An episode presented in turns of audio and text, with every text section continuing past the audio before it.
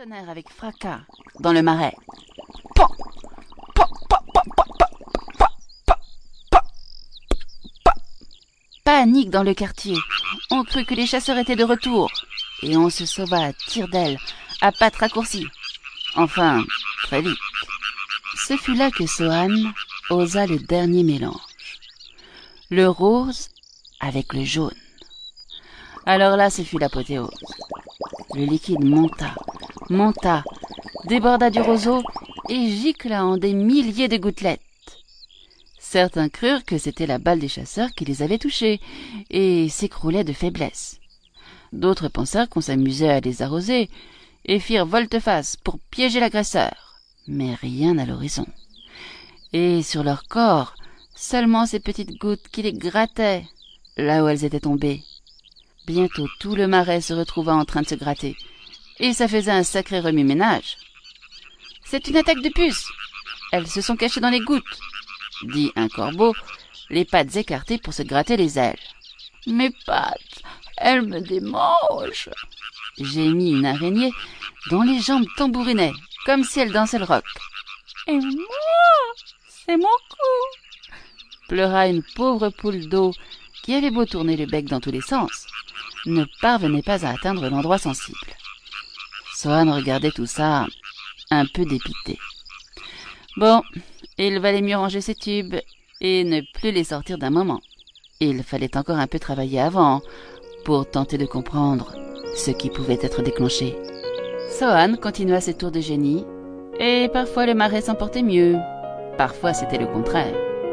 Mais ce n'était pas partout qu'on pouvait se vanter d'avoir chez soi un génie. Alors, il fallait bien faire avec.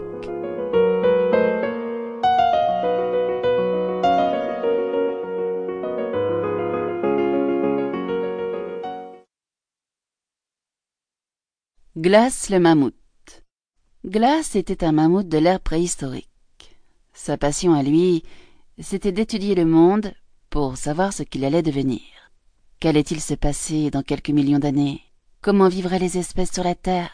Les dinosaures seraient-ils plus grands ou plus petits que ceux-là à côté de lui? Autant de questions qui avaient tendance à l'isoler du reste du groupe. Ce glace, toujours à s'interroger sur des questions sans intérêt. C'était vrai, quoi. Pourquoi se creuser la cervelle pour rien? Mieux valait se concentrer uniquement sur ce qu'on allait manger, là, bientôt, disait un tyrannosaure du nom de l'affamé. Pfff, ça l'occupe, cet oisif. Monsieur se prend pour un intellectuel, parce qu'il a de belles défenses, ironisa Padaboum, le diplodocus. C'est fatigant les intellos et leurs questions métaphysiques. Ce n'est pas ça la vie. Philosopha Cornus, le tricératops. Mais Glace n'était pas de leur avis. Certes, manger était important pour nourrir leur grosse carcasse, mais son alimentation préférée à lui, c'était celle du cerveau, le fruit de ses recherches scientifiques. Certes, il n'était pas très avancé. Un climat qui avait tendance à refroidir et contraindre certaines espèces aimant le chaud à disparaître. Il prévoyait de grandes migrations animales compte tenu de la nourriture qui se faisait de plus en plus rare. Des forêts grignotées, des végétariens qui partaient en chercher de nouvelles ailleurs, et des carnivores qui suivaient leur gibier. Tout ça ne lui disait pas comment allaient se modifier les espèces pour s'adapter. Mais dans la plaine, ça s'agitait. Il faut partir. Nous n'avons plus rien à manger, ici, lança Padaboum. Oui, ça fait plusieurs chasses que je ne ramène rien.